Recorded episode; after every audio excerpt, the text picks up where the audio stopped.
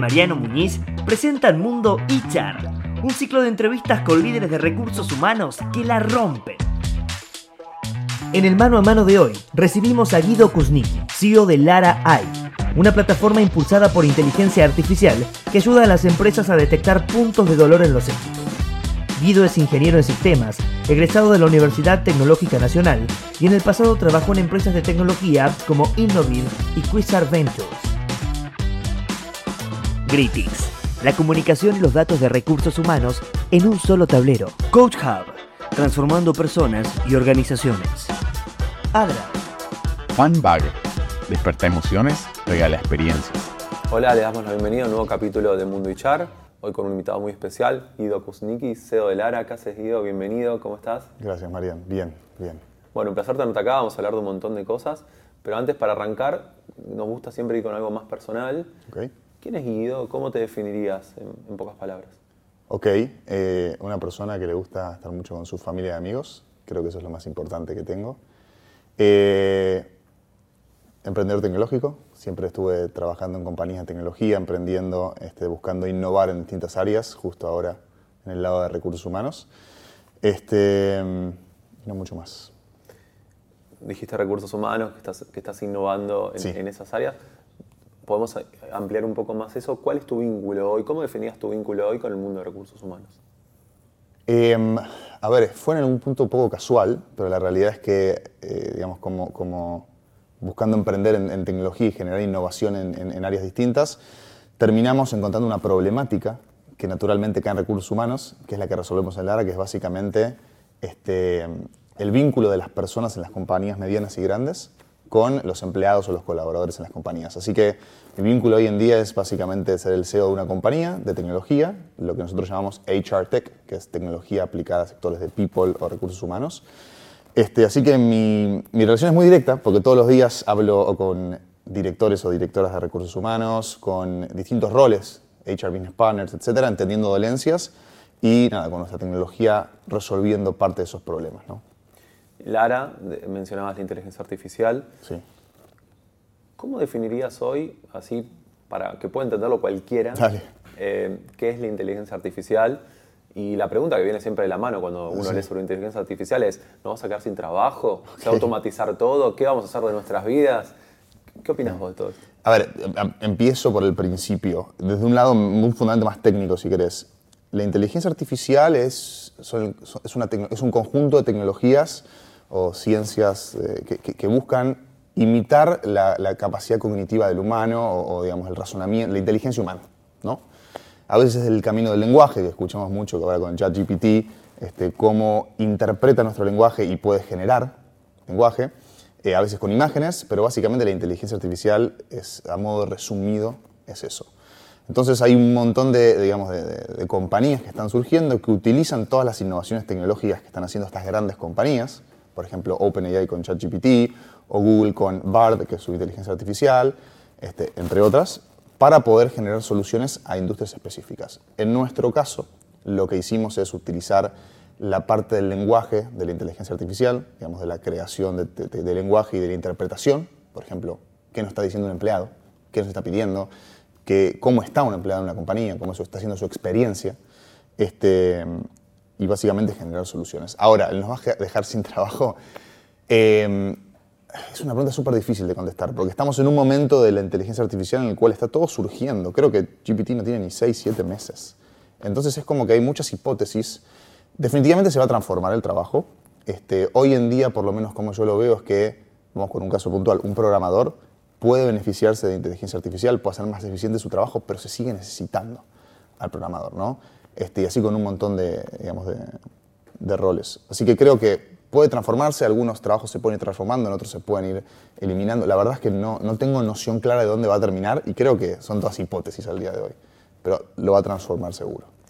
¿Y cómo puedo, como profesional, ¿no? prepararme hoy, en el, hoy para el futuro relacionado con la inteligencia artificial, como para no quedarme fuera, eh, fuera de rango? ¿Qué, ¿Qué, podemos hacer? ¿Qué nos puedes recomendar? Yo, por ejemplo, uso el chat, el chat GPT, como decías, como para fuente de información o, para la hoja en blanco y después darle el valor agregado.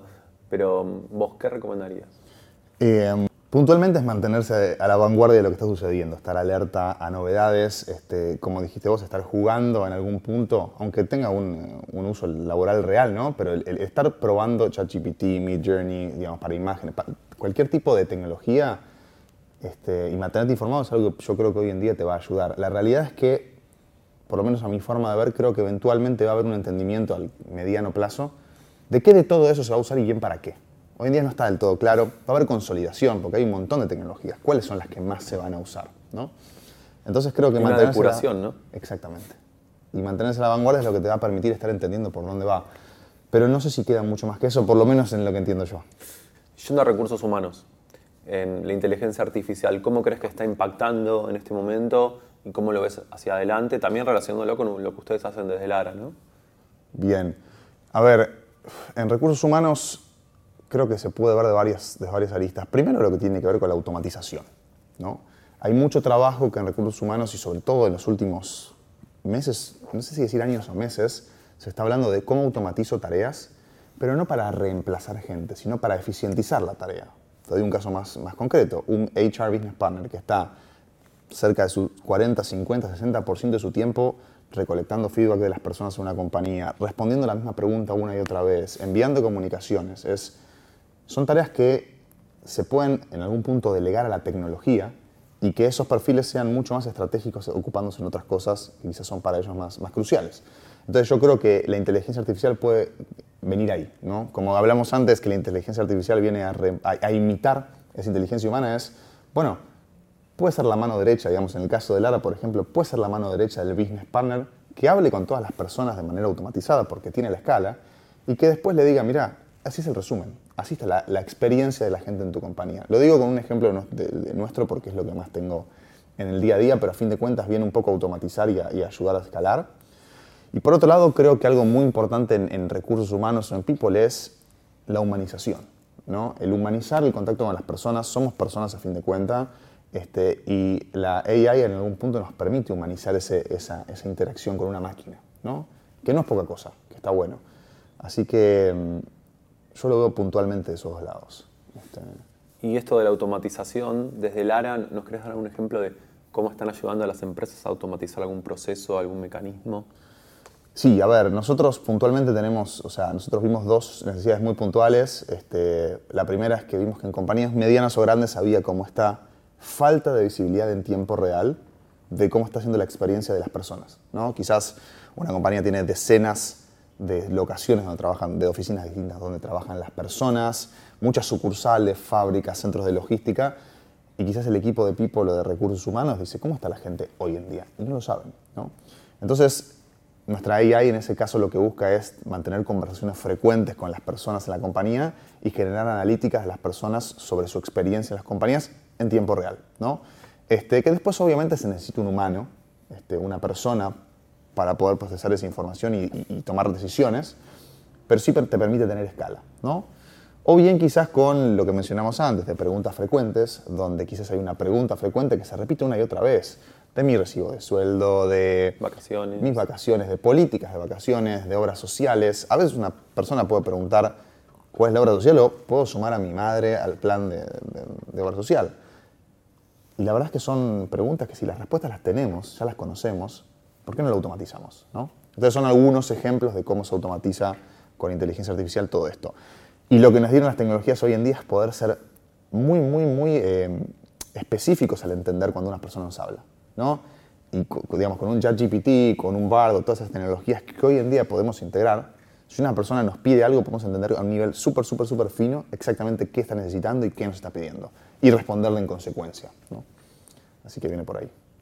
Mm, a nivel métricas, la, ¿nos querés compartir alguna métrica de las compañías que hoy están utilizando Lara, por ejemplo? Sé Digamos- que, sé que Walla la utiliza, Voilà, por ejemplo, eh, digamos, a nivel resultado o a nivel dolencias de lo que tienen. la que vos prefieras, o ambas. A ver, es que seguro, a ver, lo primero que vemos es que un poco lo que te comentaba antes es ese casi un 50% del tiempo del rol del business partner se suele pasar recolectando feedback, hablando con las personas o respondiendo preguntas frecuentes. Eh, después hay muchas, métricas sobre lo costoso que es para una compañía tener una silla vacía, o sea, una persona que se va y no nos dimos cuenta que estaba descontenta, ¿no? lo caro que nos sale recontratar a esa persona, esa silla vacía, el golpe que hay dentro de, digamos, en, el engagement del equipo, con una persona que es querida y queremos que se quede, que se vaya. Este, y digamos, lo que nosotros, digamos, a fin de cuentas logramos hacer con nuestra tecnología es, por ejemplo, tener una tasa de respuesta en las conversaciones que tienen Lara y las personas entre, oscilando entre 80 y 90% en promedio, según la etapa del año. Este, que 8 de cada 10 personas que se van este, de la compañía por una decisión propia, Lara haya levantado algún tipo de, este, de, de aviso sobre este equipo, esta persona puede llegar a estar descontenta, porque es la predicción de rotación en las compañías, siempre cuidando confidencialidad, obviamente. Este, pero básicamente esos son los números que más, más fuertemente nosotros trabajamos. Y, y, otro tema hoy muy, muy en boga y tampoco sabemos hacia dónde nos llevará, ¿no? porque estamos descubriéndolo o se está descubriendo en distintas empresas, es el metaverso. Metaverso. Quería saber tu visión de, de, desde el metaverso relacionado con la inteligencia artificial, a dónde querés o crees que nos va a llevar eh, como mundo de recursos humanos, qué nos va a permitir.